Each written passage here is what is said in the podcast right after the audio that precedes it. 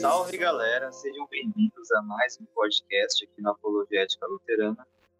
Meu nome é Victor Hugo e eu serei anfitrião de mais uma conversa aqui, ah, mais um podcast. E hoje nós estamos com um convidado especial para um tema mais que especial também. Nós falaremos hoje sobre teologia da cruz. É, provavelmente você já ouviu falar desse tema. A teologia da cruz é muito conhecido tem várias palestras sobre, tanto pastores não luteranos quanto luteranos é, já falaram sobre. Por isso que não é um tema exclusivamente luterano. Muitos pastores falaram, porque de fato é um tema muito interessante, que tem muito a ver também com o contexto da reforma protestante. né? Querendo ou não, a teologia da cruz é, é, tem muito a ver com, com o contexto em que Martinho Lutero está inserido, que é a pessoa que vai é, desenvolver, digamos assim, a teologia da cruz. E hoje nós estamos com o pastor Lucas Prando. Pastor, seja bem-vindo. Muito obrigado pelo convite, obrigado aí pelo, por tá, ter essa oportunidade de conversar sobre esse rico assunto, né? A gente, é bom a gente aproveitar as oportunidades de falar sobre boas teologias e a teologia da cruz nos ensina sobre como fazer uma boa teologia, Ah, como ler a Bíblia, ah, como observar a nossa vida cristã a partir da cruz, não a partir, enfim, das nossas próprias ações ou nossas próprias percepções ou nossas próprias obras. Acho que tem muita muita coisa boa para nós conversarmos, né? Ah, se você não me conhece, eu sou o pastor Lucas Prano, sou pastor aqui no Rio Grande do Sul, tá? Ah, eu, eu faço, eu tenho um canal no YouTube, né? O canal Instante com a Palavra. Acho que foi até dessa forma também que o pessoal aqui me, me, me chamou, me conheceu, né? E, enfim, vamos conversar sobre esse assunto aí. Acho que vai, vai ser bem interessante e bem enriquecedor a todos os ouvintes. É, inclusive, pastor, o senhor estava falando aí do seu canal, né? Tem um... Eu, inclusive, conheci o seu canal através de um podcast que o senhor faz com outro pastor, e me falou o nome dele, que é sobre demologia, né? O senhor fala sobre estudo dos demônios e tal. Eu achei aquele podcast maravilhoso, porque foi algo que eu nunca tinha visto, assim.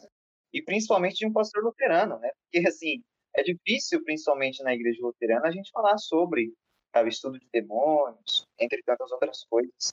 Então, pode falar um pouquinho sobre o seu canal aí, a sua formação acadêmica, né? Como foi sua trajetória na igreja luterana até chegar no seminário? Vamos lá então. Eu, eu sou formado desde o ano de 2018, né? Sou filho de pastor também. Meu pai também é pastor da igreja luterana.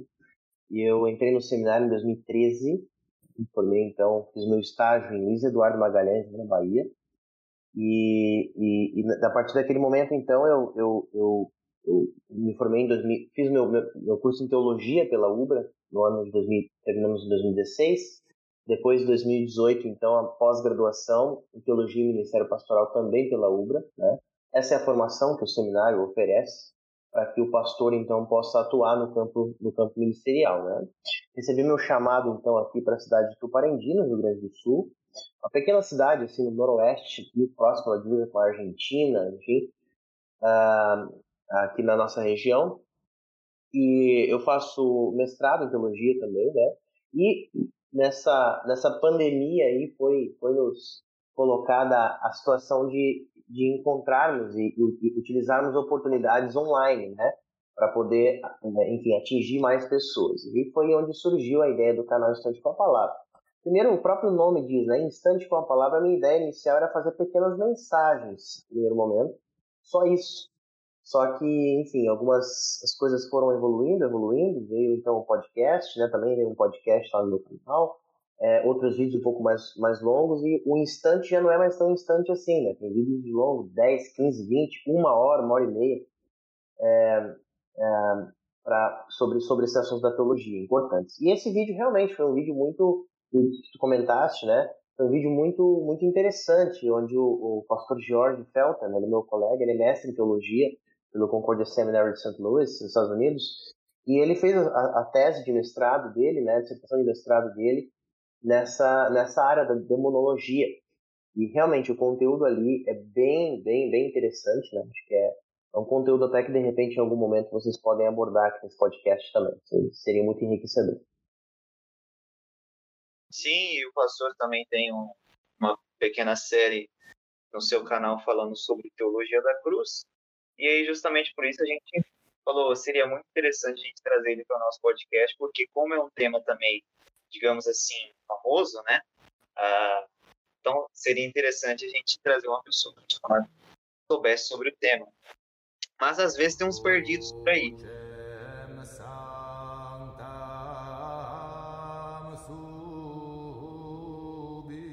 Então, por isso eu gostaria de perguntar para o pastor, já primeiramente, o que seria a teologia da cruz, né? E qual é o contexto em que Martin Lutero é, está inserido, né, no contexto da reforma, uh, para elaborar a teologia da cruz? É, muito bem. A, teologia da cruz, ela, enfim, ela, ela encontra o seu contraste naquela que é chamada de teologia da glória. Nós temos essas duas, entre aspas, teologias. E, e, e nesse contexto, a gente a, a vai abordar parte, vai abordar, vai, vai uh, investigar parte, toda a teologia a partir desses dois conceitos estabelecidos por Lutero. Bom, eu já disse que o, o conceito foi estabelecido por Lutero, obviamente não é uma invenção de Lutero, mas é algo que ele vem resgatar é, logo no início né, da, do movimento da reforma. Uh, basicamente aconteceu de que forma? A gente conhece muito bem a história. Né? Uh, Lutero ele, ele, postou no dia 31 de outubro de 1517 as 95 teses né, na porta da igreja do castelo de Wittenberg, né, na Alemanha, e naquele momento então se iniciou ali aquele, aquela, aquela, marca, aquela, aquela data marca né, o início da reforma luterana, reforma protestante. A partir daquele momento, qual que era a ideia de Lutero?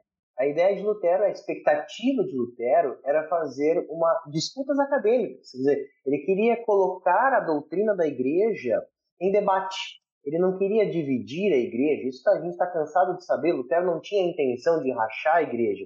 Lutero tinha a intenção de debater, fazer um debate teológico sadio para enriquecimento e para melhorar aquilo que ele considerava que estava sendo feito de maneira equivocada. O que estava sendo feito de maneira equivocada, nós nós que conhecemos um pouquinho da história da reforma já sabemos. Doutrina das, da, da, da, questão das boas obras, né? a questão das indulgências, enfim. Só passando rapidamente por isso.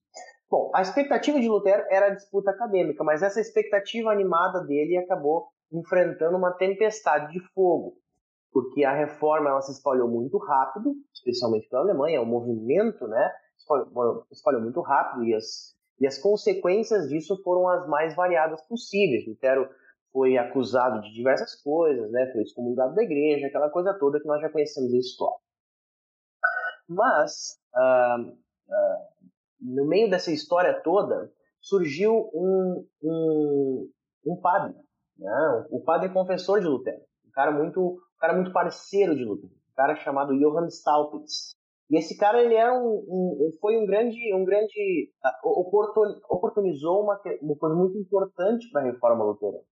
Ele pediu então que Lutero é, fizesse algumas teses, elaborasse algumas teses, né, que ficassem um pouco longe daquelas 95 teses que ele havia publicado lá no dia 31 de outubro, é, que evitasse falar alguns assuntos que estavam lá para não para não causar grandes uh, turbulências, vamos dizer assim, com mais turbulências ainda na igreja, e Lutero então escreveu algumas teses né, uh, para apresentar uh, na cidade de Heidelberg, na Alemanha também. Né?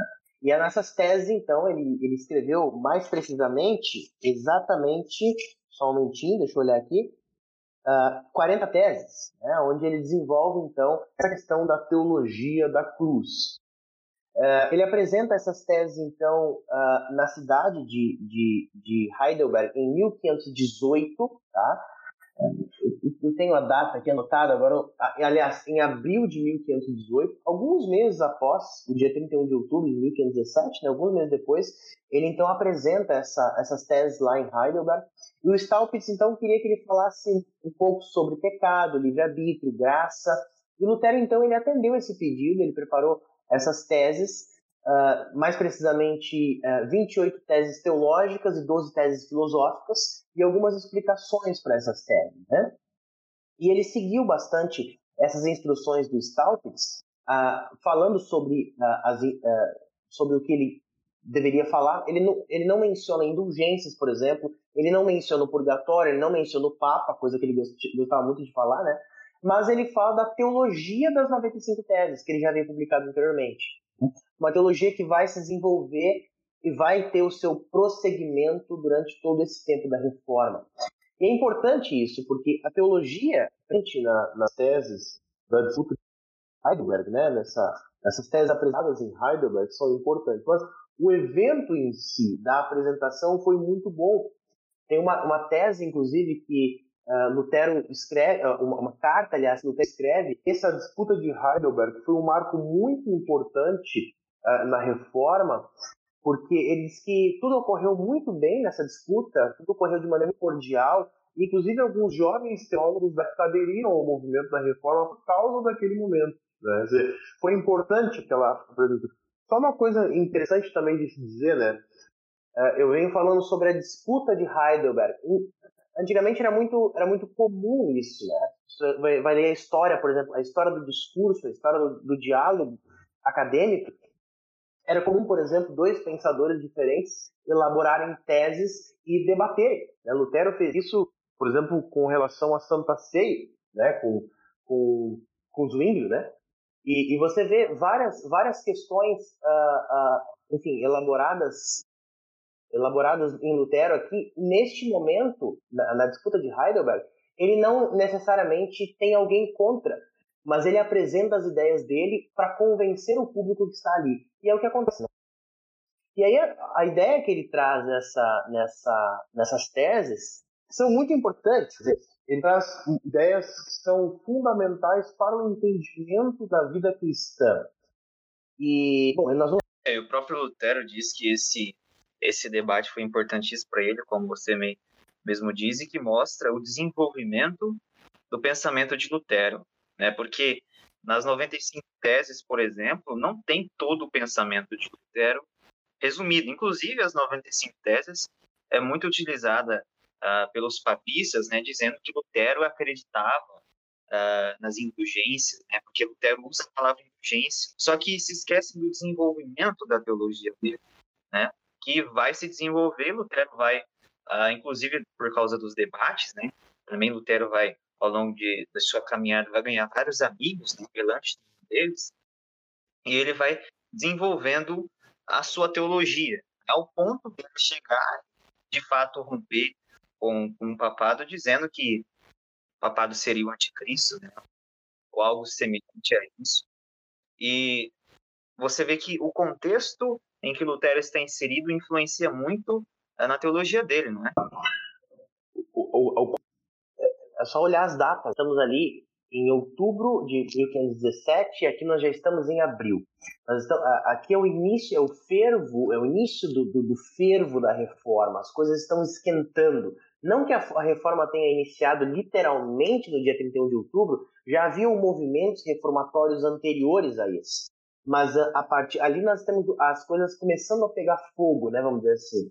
E, e, a partir dali, então, a teologia de a teologia de Lutero, que na verdade é o resgate da teologia bíblica, a gente nunca vai atribuir a teologia a, a criação em Lutero, mas ao resgate. A teologia luterana começa a partir dali, eh, começa a ser desenvolvida a partir dali, e as coisas vão mudando um pouco. Um pouco. Por exemplo, antes mesmo das 95 teses, se não me engano, Lutero faz 97 teses contra os escolásticos. Né? Uh, enfim, e aonde ele fala coisas que mais tarde ele vai discordar dele próprio. Né? Então, a teologia, de Lutero, ela, a teologia luterana ela vai sendo desenvolvida. Não foi no dia 31 de outubro que as coisas explodiram e mudaram completamente porque todo mundo já sabia tudo. Não, ao longo foi. E, e a teologia da cruz ela é fundamental para isso, porque ela fala, por exemplo, sobre a confissão e a absolvição, coisa que Lutero vai falar, é, que é a da importância disso mais tarde. Fala sobre a, enfim, a, do, a doutrina das boas obras, que também Lutero escreveu bastante a respeito. Vai falar sobre diversas situações, aliás, a cruz, como diz o teólogo uh, uh, John Plass, né, a, a, a, cruz, Lutero era um teólogo da cruz, Lutero apontava para a cruz, ele escreve um artigo nesse, nesse, nessa linha, né, dizer, Lutero ele sempre vai olhar para Cristo como o centro de todas as coisas. E eu acho que uh, esse, essa disputa em Heidelberg e a teologia da cruz sendo desenvolvida nos mostra exatamente isso, né? É, exato. E a gente pode dizer sim que a cruz é a centralidade da teologia luterana. Inclusive, é, uma frase de, de Lutero que ele diz que a cruz seja a nossa teologia, né? Que tudo esteja embasado e debaixo da cruz, né? E a gente vai falar um pouco mais para frente sobre é, desenvolver né, o pensamento da teologia da, da cruz, e mas um pouquinho do que você falou, a gente já consegue perceber que a teologia da glória, essa questão do homem achar que consegue se achegar a Deus através de suas obras, né? achar que por suficiência própria ele consegue se achegar a Deus. E o próprio livro de Concórdia, na Apologia da Confissão, quando vai falar sobre o pecado original, Melanchthon não condena os adversários, né?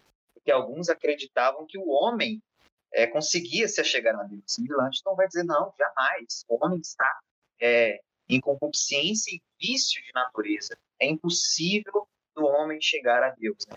Isso aí a gente já consegue ver um contraste, inclusive na apologia, da teologia da glória com a teologia da cruz. Essa questão de que o homem não consegue chegar a Deus, somente Deus consegue chegar ao homem através do, do sacrifício na cruz. Né?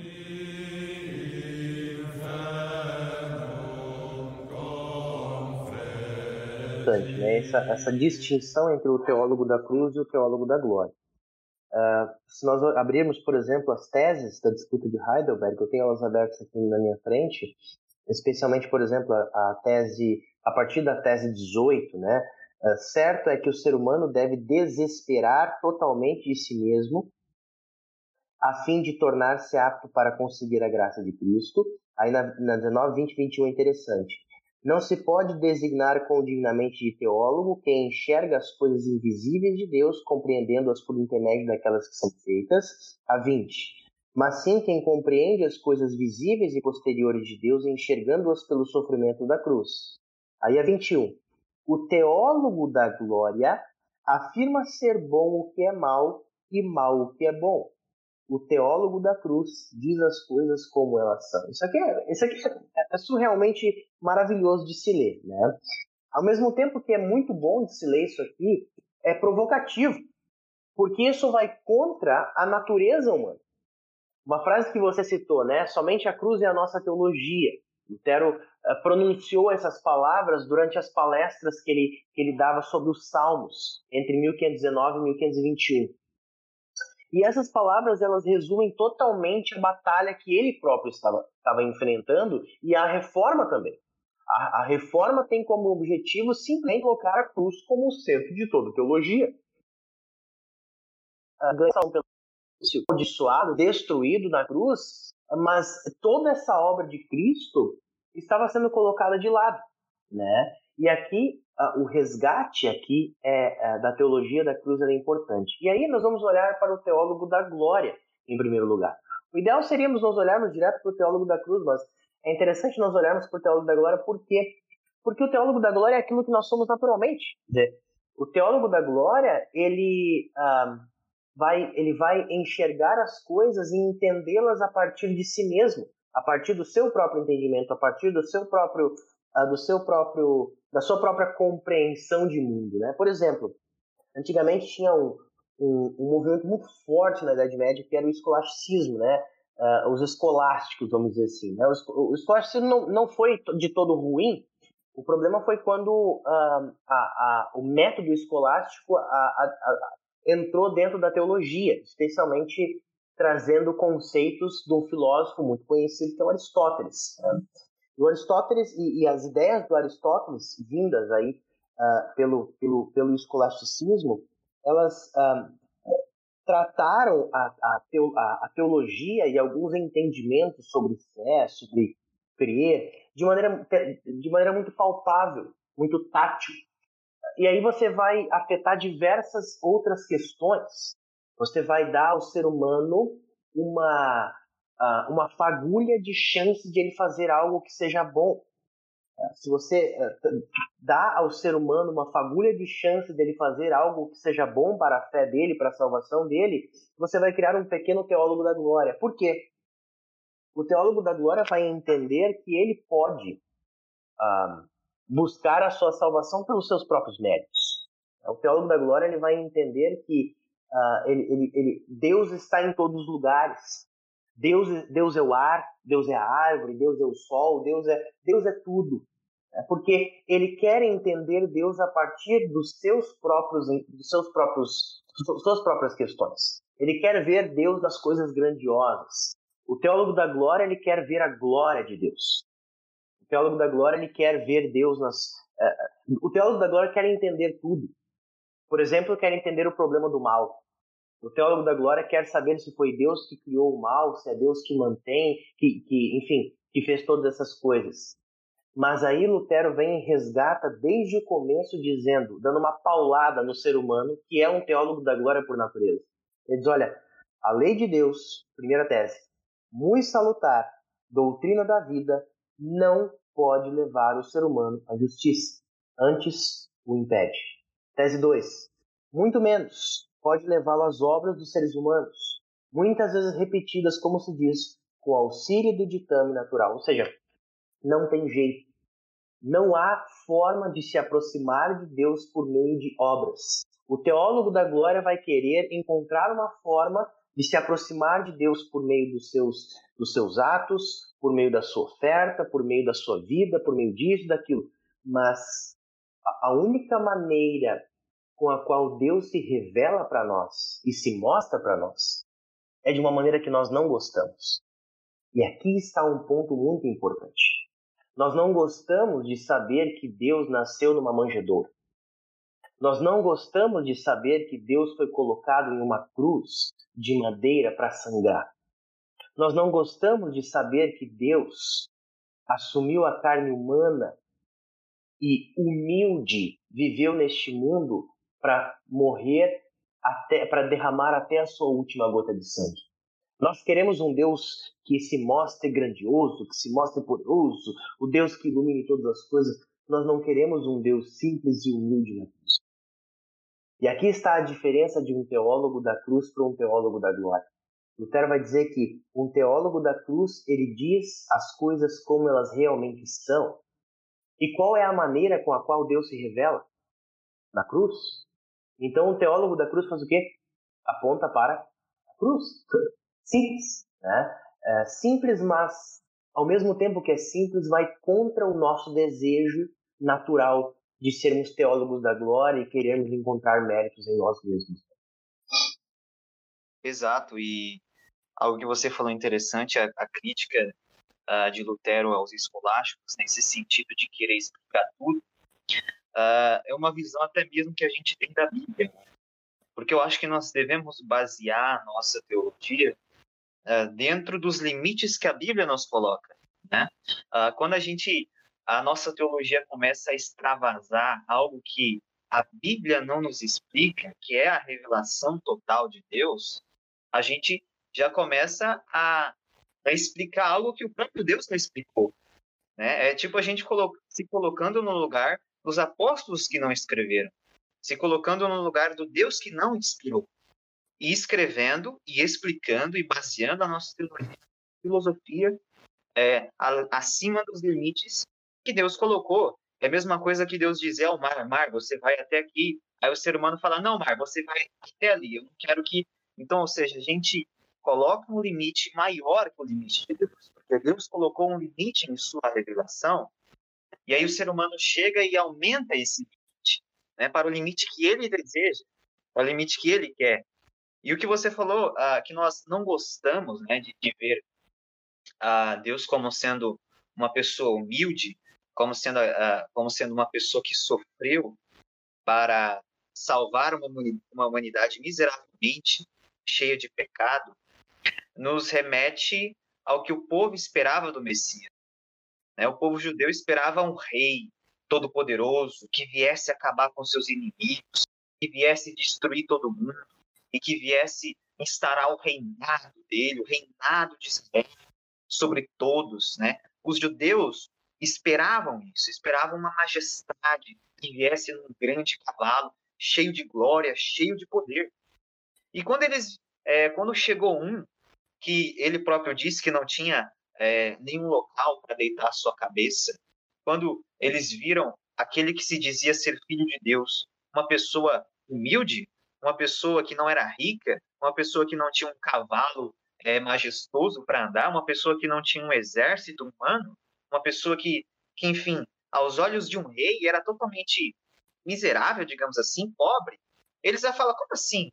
O Messias, ele não é majestoso, ele não é poderoso? E eles estranharam a pregação do próprio Cristo. Porque a pregação do Cristo era uma pregação de renúncia, era uma pregação que mostrava a, a realidade do povo, que mostrava a realidade daquele povo que estava cheio de pecado. E quando eles olharam aquilo né, e disseram: como assim o Messias não está afagando o meu ego, né, não está é, me consolando como sendo uma boa pessoa, mas ele está dizendo que eu preciso de salvação, que eu preciso me arrepender, né, que eu preciso é, mudar a minha vida, buscar mais a ele eles começaram a estranhar essa pregação. Exatamente. Por isso que a própria Escritura diz que a palavra de Deus é loucura. Né? O Evangelho é loucura. E realmente a cruz é loucura. É... é eu, eu, sempre gosto, eu, eu, sempre gosto de dizer isso, né? Porque nós não somos, é, isso é até interessante, né? nós não somos teólogos por natureza. Porque por natureza nós não temos nenhum desejo real de ver Deus, de entender Deus, de ver quem Ele realmente é. O apóstolo Paulo mesmo diz, quando ele cita o livro de Salmos lá em Romanos, uh, ele diz assim: Não há justo nenhum sequer, não há quem entenda, não há quem busque a Deus, todos se desviaram e se tornaram inúteis, não há quem faça o bem, não há um sequer. Ninguém entende Deus, ninguém quer entender Deus, ninguém busca Deus, ninguém, não tem jeito. Só que a partir disso, nós devemos nos transformar em teólogos, nos tornar teólogos nós devemos entender Deus não apenas pelas coisas que nós gostamos, porque nós gostamos de tudo estar bem, tudo estar tranquilo, tudo estar animado, né? Mas nós entendemos Deus a partir daquilo que Ele nos mostra. Uh, por exemplo, se nós vamos olhar aquele texto, Marcos 6, especialmente, o Evangelho de Marcos 6, né? Para quem é da Igreja Luterana sabe que é o texto da Trienal, nós estamos em Marcos 6 já há algum tempo, também neste fim de semana. Marcos 6 fala de diversos momentos onde Jesus ele utiliza os discípulos uh, na, no caminho. Vai, ele, vai, ele, vai, ele manda os discípulos para lá e para cá de, balsa, de, de barco. Parece que os discípulos estão fazendo serviço de balsa. Vão para lá, vem para cá, vão para lá, vem para cá. Aí tem a história onde uh, Jesus acalma a tempestade. Né? Aí tem uma história onde eles vão para outro lugar, onde Jesus vai curar aquela mulher que está com, com sangramentos também, uh, a filha do oficial do exército. Aí, enfim, tem outra história onde eles vão para outro lugar. Aí depois tem outra história onde eles, Jesus alimenta mil, mais de 5 mil pessoas com cinco pães e dois peixes. E aí, depois disso, Jesus então manda os discípulos para o outro lado e ele sai para orar. E os discípulos então estão remando com muita força contra o vento. E Jesus então chega diante deles. Os discípulos acham que ele é um fantasma, né? Chegam diante deles e falam assim: é, Calma, tenham coragem, eu estou aqui, sou eu. Né? Sabe que às vezes eu acho que a igreja, a igreja e o que eu digo, a teologia da glória, ela vai ela vai ensinar que vai mostrar que a igreja ela é como se fosse um, um cruzeiro marítimo. Sabe aqueles cruzeiros marítimos, aqueles barcos enormes que vão aí as pessoas vão lá, entram, tem tudo que comer, tem que beber, tem pode tomar sol, pode dormir o que quiser, fazer o que quiser, sair férias no meio do mar você nem sente balançar o navio. Você vai andando numa tranquilidade até o seu destino. E a igreja não é assim, ou não deveria ser. A igreja no mundo está em, em, em, total em turbulência o tempo inteiro. A igreja no mundo está em turbulência o tempo inteiro, porque ela está aqui uh, uh, no meio do, do mundo pecaminoso, anunciando uma mensagem que é loucura. Tá? E aí o teólogo da glória vai dizer: não, não, tá tranquilo, vai tudo dar certo para você, tá tudo bem, Deus está de olho, Deus vai fazer tudo por você se você fizer isso, isso, isso, isso. O teólogo da cruz vai dizer: não. O, o barco da igreja ele vai balançar, a igreja vai, vai remar contra a maré, mas Cristo entra dentro do barco. Né? Eu, eu uso essa linguagem para dizer que quando nós somos convidados a confrontar nossa visão natural, a nossa visão natural de querermos tranquilidade e paz e vermos que a teologia da cruz e a vida da igreja é uma vida realmente de turbulência, nós vamos ver que aquilo, nós vamos ver como isso nos apavora, porque nós somos confrontados com algo que nós não queremos, porque nós não gostamos de enfrentar os males desse mundo, porque enfrentar os males desse mundo significa que nós devemos considerar a possibilidade de que nós somos pessoas más. Quando nós pensamos, por exemplo, que pessoas que, que passam aqui no Rio Grande do Sul tem muito frio essa época, né? Quando pessoas passam frio nas ruas e, e morrem de frio, isso faz com que nós lembremos que o mundo que vivemos não é mil maravilhas, não é uma utopia. Por exemplo, alguns anos atrás nós vimos as pessoas morrendo, um atirador entrando dentro da igreja e matando 26 pessoas. Nesses último, nesse último ano e meio a gente viu pessoas uh, morrendo por causa da pandemia.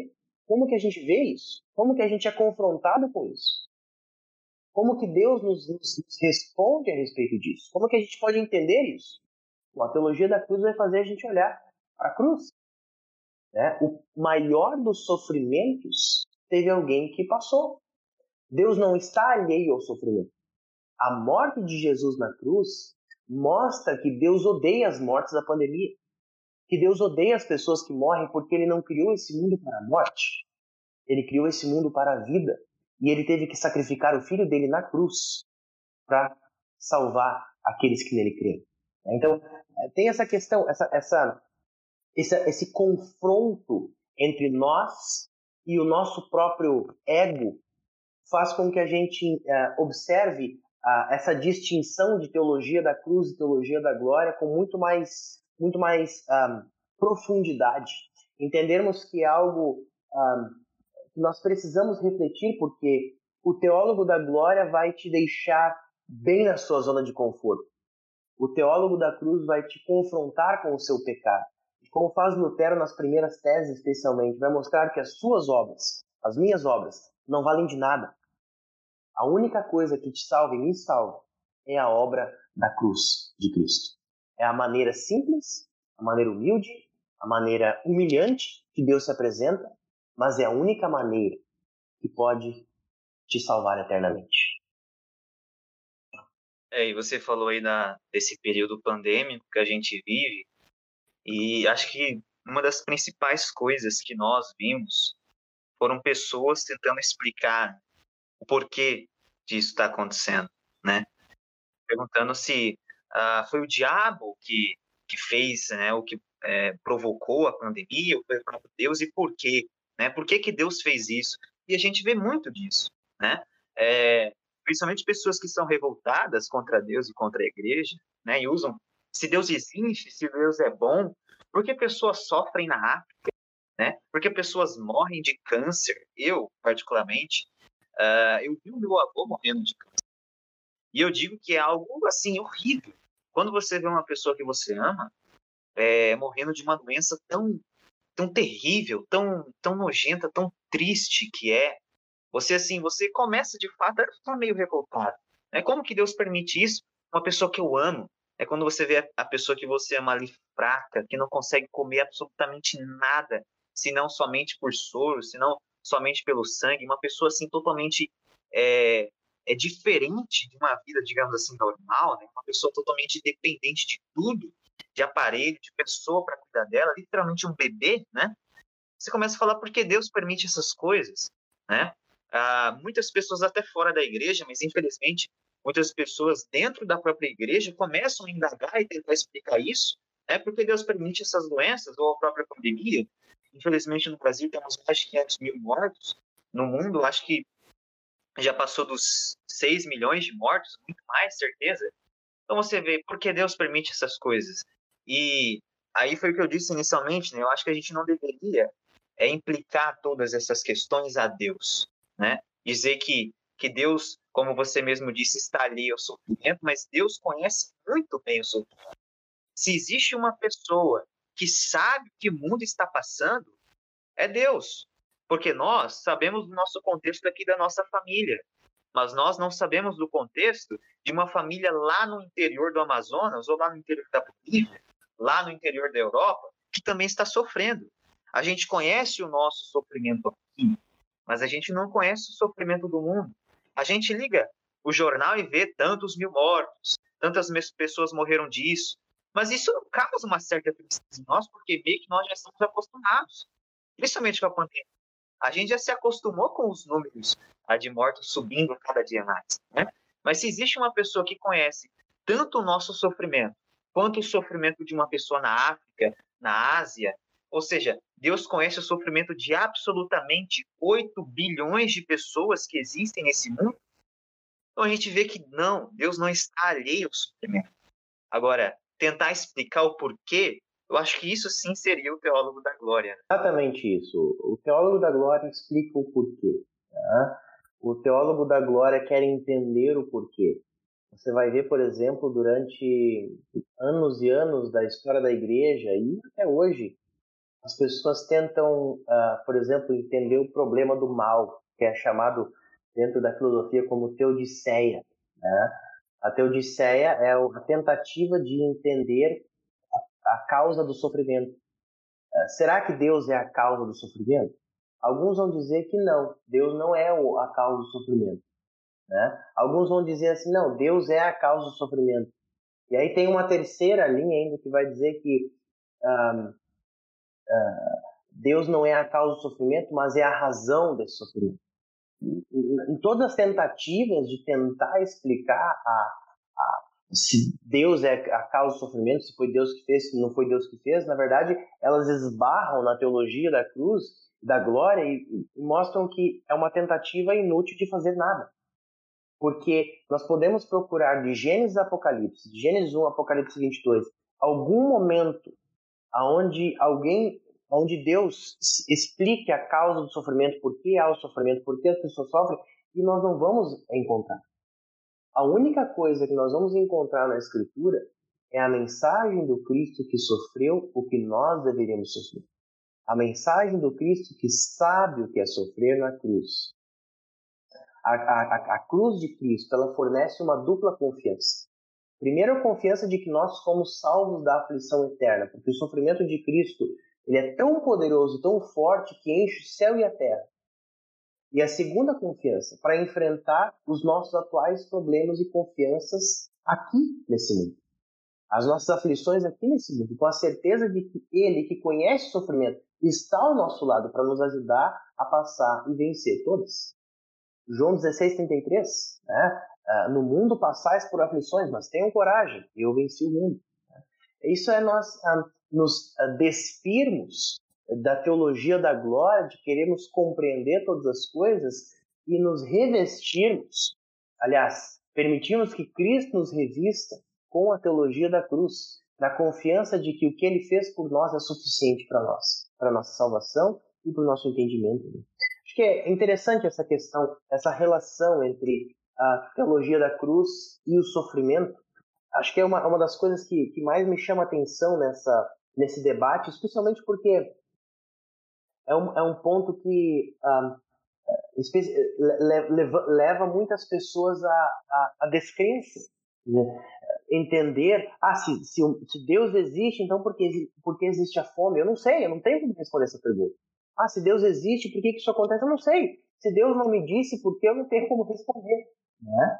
Mas uh, o que eu sei é do Cristo que sofreu o que eu deveria sofrer do Cristo que sofreu lá na cruz o que eu deveria pagar, pagou o que eu deveria pagar, né? E o, o sofrimento dele é o meu consolo, o meu alívio, né? A lei ela te pede algo, a graça te entrega. Eu acho que essa é a grande diferença entre o teólogo da glória e o teólogo da cruz. É, eu consigo ver, principalmente, quando eu olho a cruz de Cristo, eu vejo que foi uma revelação igualitária. Porque muitos querem ter a mesma revelação que Moisés teve de Deus.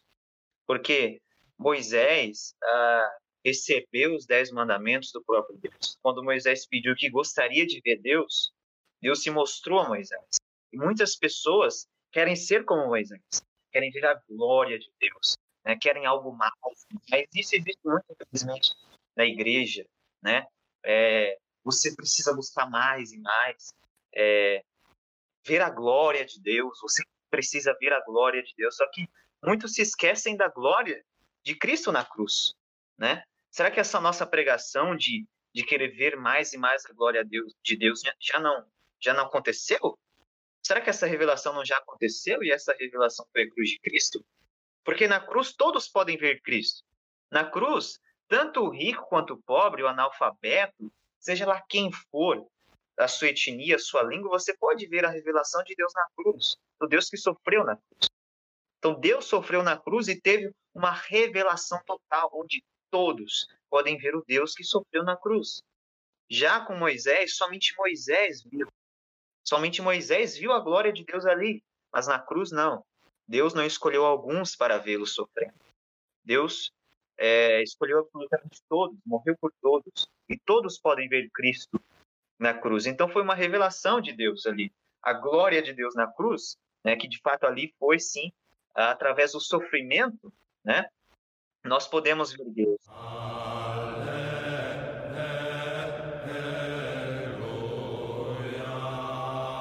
Agora caminhando nas nossas perguntas, falando já exatamente sobre a, a cruz de Cristo, né? É, na cruz nós conhecemos o Deus é, em estado de humilhação. Como pode Deus se humilhar, sofrer e morrer? Eu, eu procurei aqui o, o, o, texto que você faz a referência de Moisés, né? Moisés viu a Deus. Êxodo 33, é, Êxodo 33, 20 a 23, diz assim: E acrescentou: Você não poderá ver a minha face, porque ninguém verá a minha face e viverá. Disse mais o Senhor: Eis aqui um lugar para mim, onde você ficará sobre a rocha. Quando a minha glória passar, eu porei você numa fenda da rocha e cobrirei com a mão, até tenha passado. Depois, quando eu tirar a mão, você me verá pelas costas, mas a minha face ninguém verá. eu, eu, sou pastor, né? Então eu dou instrução de confirmandos. A gurizada é bem, é bem curiosa com relação a ah, por que, que será que a gente não pode ver Deus, mas por que, que então as pessoas puderam ver Jesus? Olha, pelo simples fato de que ele quis. Né? Deus ele, ele tem o poder de fazer o que, ele, o que ele quiser. E aqui ele permitiu que Moisés o visse. Né? É, como pode um Deus se humilhar e sofrer e morrer? É, primeiro por misericórdia. Né? Misericórdia pela, pela, pela criação dele, pelos filhos dele. É, como pode um Deus uh, se humilhar dessa forma? Porque ele quer fazer isso. Porque Deus, por amor, decidiu fazer isso. Tomou a iniciativa de vir em direção, em nossa direção para nos salvar. É a mesma, a mesma história da parábola do pai e os dois filhos. Ou o pessoal conhece como a parábola do filho pródigo. Particularmente não gosto muito desse nome, mas a parábola do pai com dois filhos. O, fi, o, o filho mais moço sai de casa e quando ele volta querendo fazer boas obras, querendo ser o empregado do pai, o pai, antes que o filho peça desculpa, antes do filho oferecer serviço, o pai corre em direção ao filho.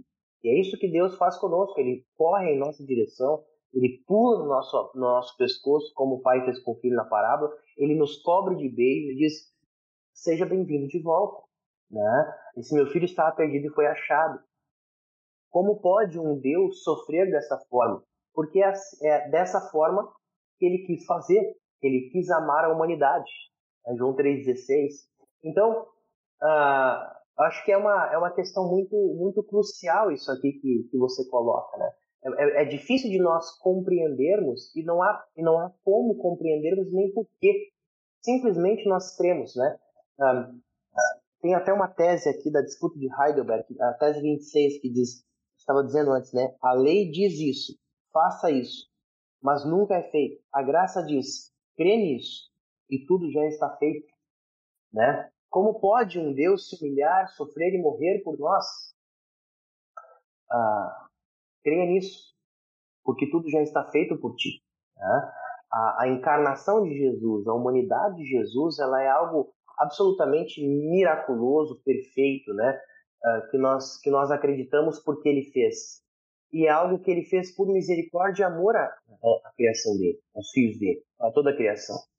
E, e, nós, e nós eh, nos fiamos nisso por, pela necessidade que nós temos de salvação e por reconhecermos que nossas obras são falhas e não são suficientes, né, para nós termos então a salvação uh, dada por Deus. Né? Com certeza, nós conhecemos um, um lado na cruz nós conhecemos um lado de Deus que nós não gostaríamos de conhecer. E nós não gostamos, como eu disse anteriormente e repito, nós não gostamos de ver um Deus nascendo e sendo colocado no meio de bichos. Nós não gostamos de ver Deus nascendo e sendo colocado ah, ah, ah, andando de jumento. Nós não gostamos de, de ver um Deus nascendo e sendo pregado numa cruz. Mas é assim que Deus se revelou sendo totalmente avesso às nossas expectativas, sendo totalmente avesso àquilo que nós esperamos. Porque, primeiro, ele faz do jeito que ele quiser, né? e o jeito que ele quer. Ah, tem uma frase do Dr. Okamoto, um professor lá em St. Louis, ele deu uma cadeira de mestrado para nós. Ele diz: Olha, God is God, you are not. Deus é Deus e você não é. Deus faz as coisas do jeito que ele deve entender fazer. Então, ele fez desse jeito. Por quê? Ele fez. Tá? Deus é Deus e, e nós cremos nessa obra uh, louca de Deus, porque o próprio Deus nos fez crer nela por meio do nosso batismo. Acho que é isso que eu poderia dizer a respeito desse assunto. É, e quando você disse aí, é, quando eu perguntei para você, né, como que Deus conhece o ser humano em estado de humilha? Como que como que Deus pode se humilhar, né? Como que Deus pode morrer e você diz por misericórdia, eu lembrei de um texto inclusive, para quem congrega na igreja luterana, eu acho que esse texto foi lido no domingo passado, que é de Marcos 6, né, que diz: Ao desembarcar, Marcos 6, 34, que diz: Ao desembarcar, Jesus viu uma multidão e sentiu pena deles, porque andavam como ovelhas sem pastor. Olha, eu acho esse texto muito interessante porque mostra o estado do homem sem Deus estado do homem sem Deus é literalmente como uma ovelha sem pastor. E como que é uma ovelha sem pastor? É uma ovelha absolutamente perdida. Não sabe para onde vai, não sabe onde está, não sabe o seu fim e nem seu início. É uma ovelha perdida. E Cristo sentiu pena das pessoas. Cristo viu aquelas pessoas como literalmente ovelhas sem pastor, perdidas, que precisavam de um socorro. E quem uh, estuda o Evangelho de João, eu absolutamente amo o Evangelho de João, é muito lindo. É, e no Evangelho de João, João gosta de Cristo como sendo nosso pastor, né? Cristo como sendo o pastor que dá a vida pelas suas ovelhas. E é literalmente isso. Jesus viu o ser pastor e Jesus foi o pastor dessas ovelhas, ensinou essas ovelhas, curou essas ovelhas e depois morreu por essas ovelhas. E quando nós vemos o apóstolo Paulo uh, em 1 Coríntios, né, é, eu acho que é 1 Coríntios 1, 23, que o apóstolo Paulo diz que nós pregamos o Cristo e o Cristo crucificado. Isso hoje em dia é, é uma absoluta, é uma loucura para as pessoas. As pessoas não gostam de enfatizar que Jesus morreu crucificado. As pessoas gostam de dizer, não, Jesus ressuscitou. Essa é a glória de Jesus. A gente não pode mais ter um crucifixo, porque Jesus não está mais na cruz. Ora, eu sei que Jesus não está na cruz. Eu sei que Jesus está direito do Pai. E eu confesso isso todos os domingos na prega apostólica na minha igreja. Eu sei que Jesus não está mais morto e crucificado. Mas eu sei que foi na crucificação que eu consegui que minha, as dívidas dos meus pecados fossem pagas. Eu sei que na cruz ali eu consegui ser salvo e através da fé, a, a graça mediante a fé, eu consigo ser justificado perante Deus. Mas infelizmente, hoje em dia as pessoas não gostam mais de ressaltar o sofrimento de Jesus na cruz. As pessoas ressaltam mais a ressurreição e, e claro, devemos ressaltar a ressurreição porque também foi a etapa de Cristo. Jesus ressuscitou dentre os mortos e mostra também a glória de Cristo, o poder de Jesus através é, maior que a morte, né? Jesus é maior que a morte, Jesus venceu também a morte. Mas também devemos ressaltar que na cruz Jesus sofreu. E é ali que a dívida foi paga. A dívida não foi paga na ressurreição, a dívida foi paga na cruz. Como sabemos disso? Ora, Paulo diz em Romanos 6, né, é, perdão, em Gálatas, Paulo diz que ele foi crucificado na cruz de Cristo. que os seus pecados ficaram na cruz. Ou seja, os nossos pecados também ficaram na cruz através do batismo. Em Romanos 6, Paulo diz que através do batismo somos crucificados com Cristo, somos ressurretos com Jesus. É uma simbologia muito interessante que Paulo usa, né? Ah, para mostrar que através do batismo nós somos regenerados, através do batismo nossos pecados são perdoados. E a gente pode até entender que no nosso contexto atual da igreja, as pregações dos pregadores hoje em dia e dos diversos movimentos que existem, a, a glória é mais exaltada do que o sofrimento de Deus, né? Então as pessoas não pregam mais Cristo crucificado como os próprios apóstolos pregavam. E de Cristo e não falam sobre o nosso próprio. Sobre o sofrimento humano, nosso sofrimento é mais importante do que falar sobre. Aliás, deixa eu, eu faço uma pergunta, uma reflexão aos ouvintes. Em algum momento, no culto que você foi, na igreja luterana ou fora da igreja luterana, o seu pastor ou você, nas suas orações individuais, já agradeceu pelos sofrimentos que você tem? Isso te parece estranho de se ouvir? Para mim também é. Por que, que eu vou agradecer por sofrer? É? Mas a, a, as teses da disputa de Heidelberg e a teologia da cruz faz com que a gente simplesmente se torne, fique desesperado com o nosso próprio estado, para que nós, desesperados do nosso estado, percebamos a completa necessidade de Deus e da cruz. Né? Isso que tudo que você vinha falando agora é muito verdade. E em algum momento a gente para, porque é bem o que tu disse agora no final, especialmente. Muitas vezes a pregação e ensinamento de, de, da igreja, que eu não falo uh, de, de, qual igreja especificamente, mas da, da, de muitas igrejas que se dizem cristãs, é, não, para tudo ficar bem, faça isso, não, vai tudo ficar legal. Às vezes a pregação muito de autoajuda, né? autoajuda tem entrado na igreja com uma força, a igreja cristã com uma força que chega a dar medo, né? Ah, porque faça isso, porque é assim, porque é assado, porque isso, porque aquilo. Mas, gente, a vida cristã nunca foi e nunca vai ser mamão com açúcar. A vida, a vida do ser humano nunca foi e nunca vai ser fácil. E, e quando ela é ensinada dessa forma, é um ensinamento que é contrário ao ensinamento bíblico. O próprio Cristo diz: olha, gente, no mundo vocês vão sofrer. Às vezes nós precisamos dar graças pelo sofrimento, porque eles nos lembram a nossa incapacidade, a nossa fraqueza e a nossa necessidade de alguém que venha nos salvar. Por exemplo, já pegando um gancho, né? Lutero escreve: certo é que o ser humano deve desesperar totalmente de si mesmo a fim de tornar-se apto para conseguir a graça de Cristo. Quer dizer, essa tese aqui é a chave de toda a disputa, é o, é o centro de tudo, porque Lutero está buscando é, do que, do que ele está buscando com as outras teses anteriores.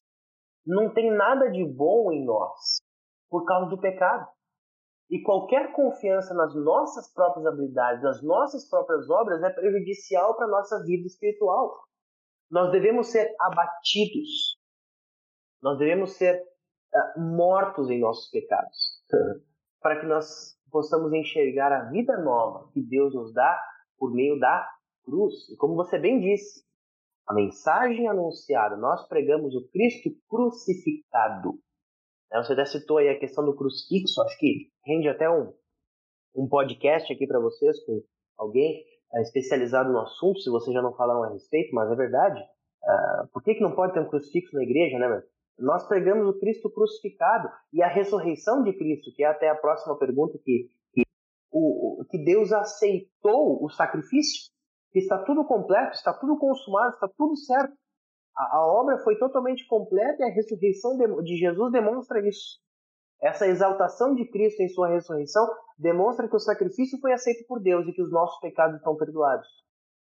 Mas, para que os nossos pecados possam ser perdoados, né, nós precisamos estar reconhecer quem nós realmente somos Na introdução às teses, Lutero dá o tom ao desesperar a nossa própria sabedoria. Porque ali ele descreve e ele, ele oferece diversos paradoxos, ou seja, ele, ele, ele coloca verdades postas em tensão para que é, elas pareçam contraditórias à, à, razão humana. Por exemplo, a tese 3.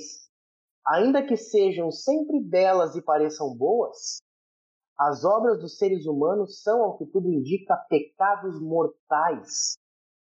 A tese 12, ele diz: os pecados são realmente veniais perante Deus quando os seres humanos temem que sejam pecados mortais.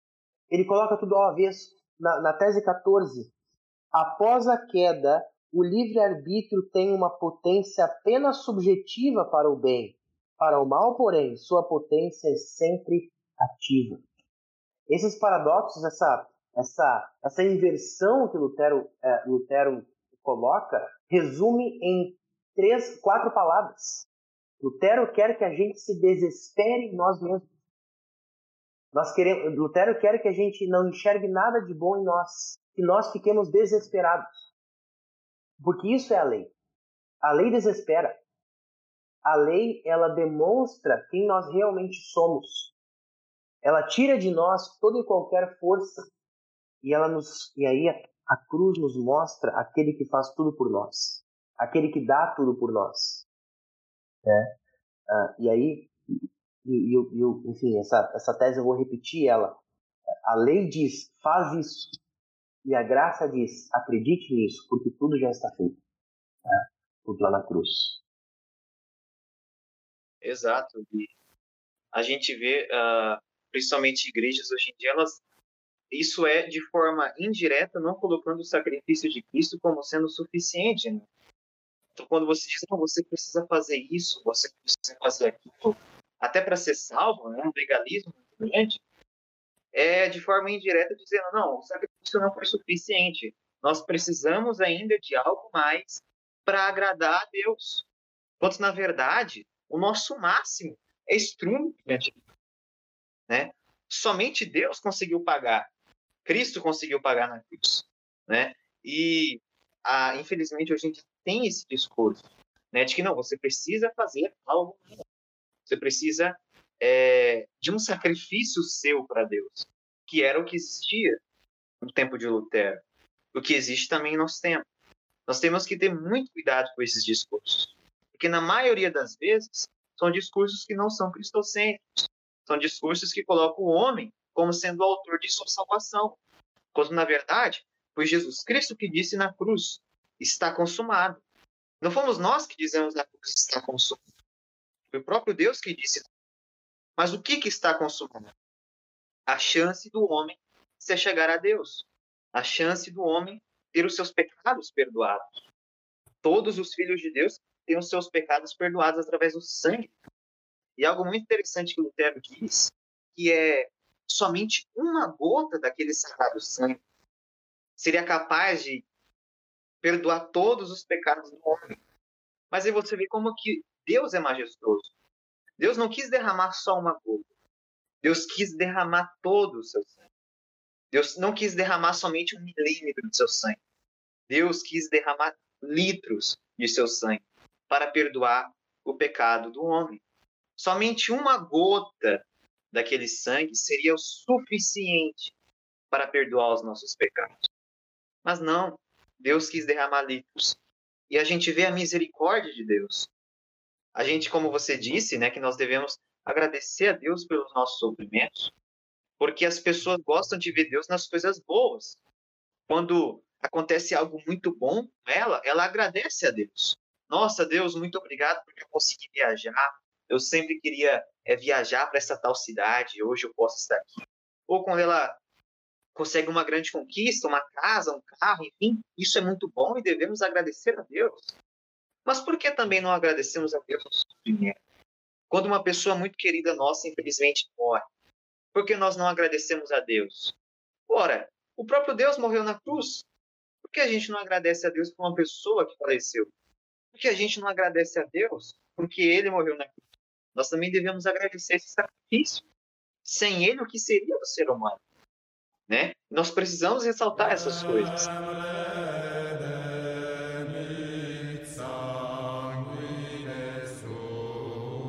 Mas já partindo para a próxima pergunta, já que nós estamos falando muito da, da cruz de Cristo, e esse é o objetivo, né? Ah, o que a teologia da cruz também diria sobre a ressurreição? Isso, né? De repente, se tu tiveres algo a mais para comentar, mas uh, basicamente creio que a, o que a teologia da cruz nos diz sobre a ressurreição é que o sacrifício foi aceito. Né?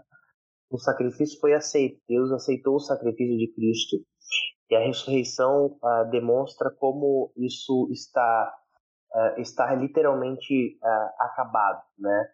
Foi tudo consumado na cruz, foi na cruz que Jesus disse que está tudo consumado, mas a ressurreição de Cristo, o ato milagroso da ressurreição, que aliás não é a primeira ressurreição da Bíblia e não foi a última, mas é a mais importante de todas, mostra que o sacrifício de Jesus foi completamente uh, aceito por Deus e que os pecados da humanidade estão perdoados, que apenas aquele sacrifício é capaz de perdoar toda a humanidade, como você disse, né? Porque Deus o aceitou como um sacrifício agradável. A gente faz referência, por exemplo, ao sacrifício do Antigo Testamento, né? Que eram feitos uh, periodicamente, as pessoas ofereciam seus, seus sacrifícios a Deus para que pudessem então ter os seus pecados perdoados. Uh, esse último sacrifício, o Cordeiro de Deus que tira o pecado do mundo, foi sacrificado, uh, se entregou em sacrifício, se deu em sacrifício, e esse sacrifício foi aceito por Deus, e isso é de maneira bem evidente, é, é evidentemente mostrada né, na sua ressurreição.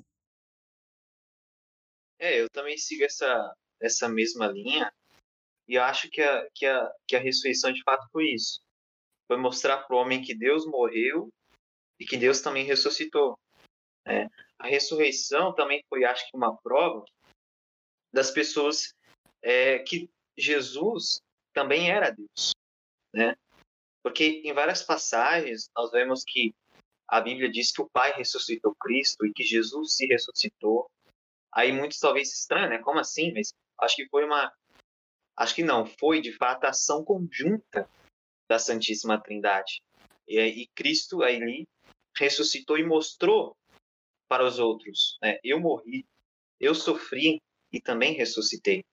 Ressuscitei dentre os mortos. Também foi uma vitória, a mostra para a morte, para o diabo e seus demônios. Eu sou Deus. Jesus mostrou para a sua criação: é, eu sou Deus. Eu posso ressurgir dos mortos né, através de sua morte. Eu acho que foi é, basicamente isso, né?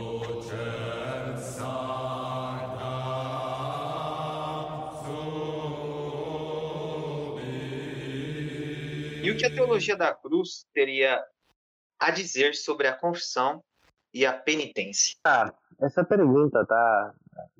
De repente teria formas mais fáceis ou mais difíceis de respondê-la, é, mas uh, a gente a gente conversou bastante sobre isso durante essa, talvez uma hora ou pouco mais de uma hora que nós estamos batendo um papo. Uh, o que, que a teologia da cruz tem a dizer sobre confissão e penitência, né? Uh, sabe, né? A confissão dos pecados, sim.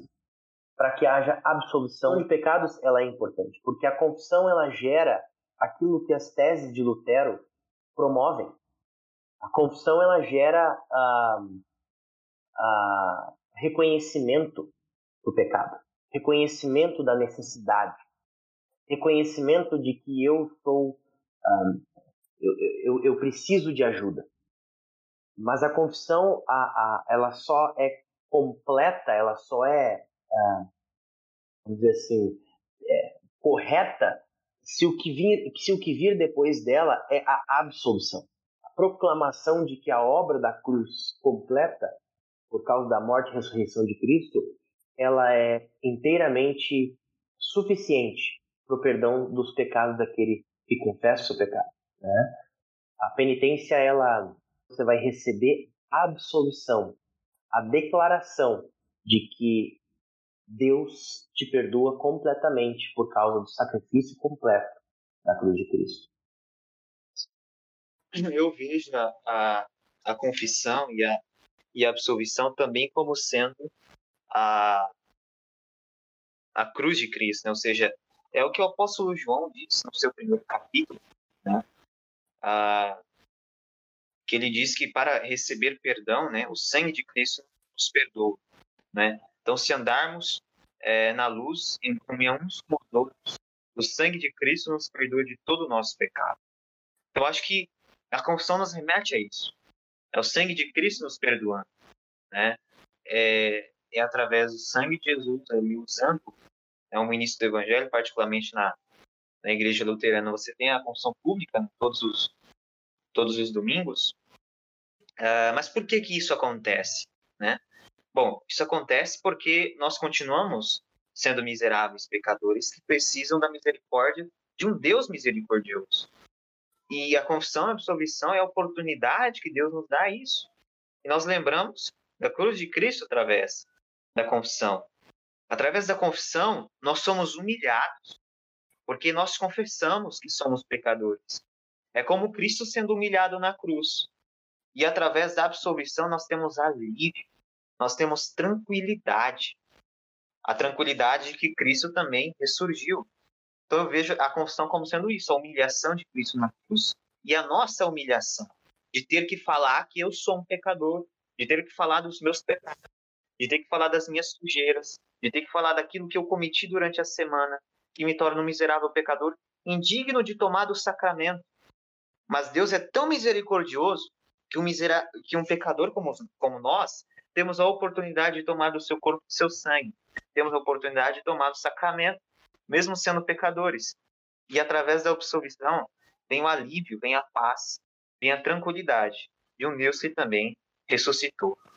Se tiver alguma coisa mais para acrescentar. Bem, desenvolvido, né? Obviamente, eu não sou especialista em Lutero uh, para trazer mais dados, um, ah, dados históricos, enfim, até mesmo citações em outros lugares, né? Em Lutero, eu apenas acho esse assunto muito provocativo, uh, porque nos tira das nossas zonas de conforto, tira a igreja da zona de conforto e faz com que a gente observe a teologia de uma maneira um pouco diferente, né? A gente precisa literalmente olhar para essa questão da teologia da cruz, da teologia da glória com muita seriedade. Porque são ensinamentos que estão, aliás, especialmente o ensinamento da teologia da glória, está muito evidente no nosso dia a dia. Né?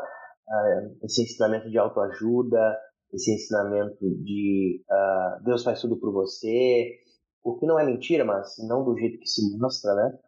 Uh, enfim, uh, que, que, é muito perigoso, que faz com que a gente fique uh, encurvado em si mesmo, né? encurvados em sé, como diz Lutero, a gente fica encurvado em si mesmo, olhando para nós mesmos e fica, sei lá, o mais importante é que eu estou bem, que está tudo bem comigo mesmo, que isso é para mim, que tudo mais.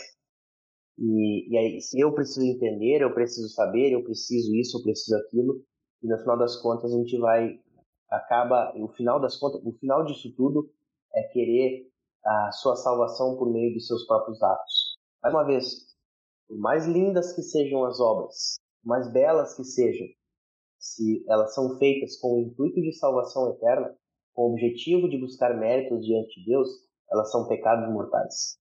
Ah, pastor Lucas, mas então quer dizer que não existe mais boas obras? Não, não significa isso.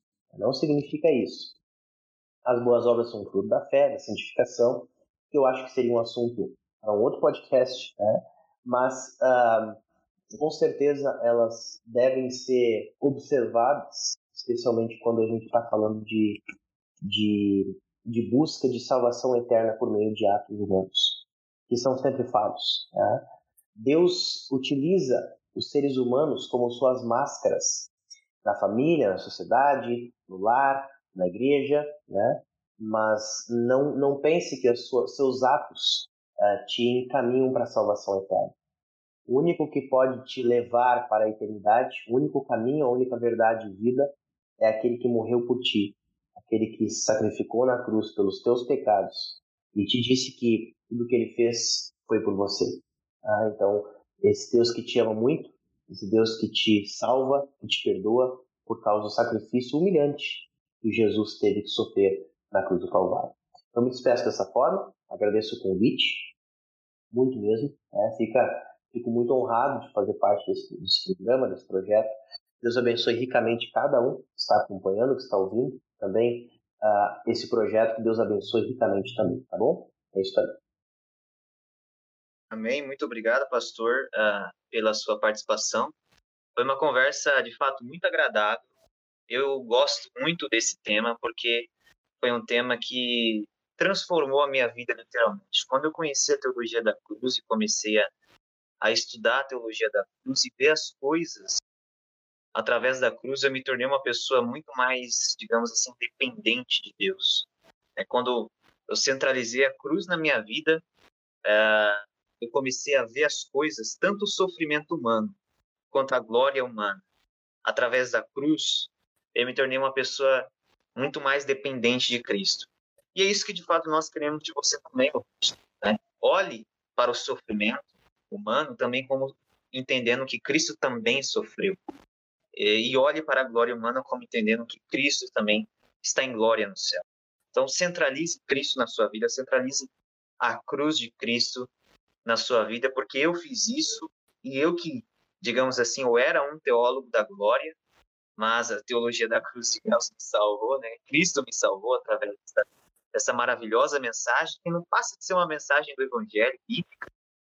É, e comecei a, a, de fato, centralizar Jesus, a cruz e o sofrimento de Cristo na minha vida, a minha vida espiritual mudou.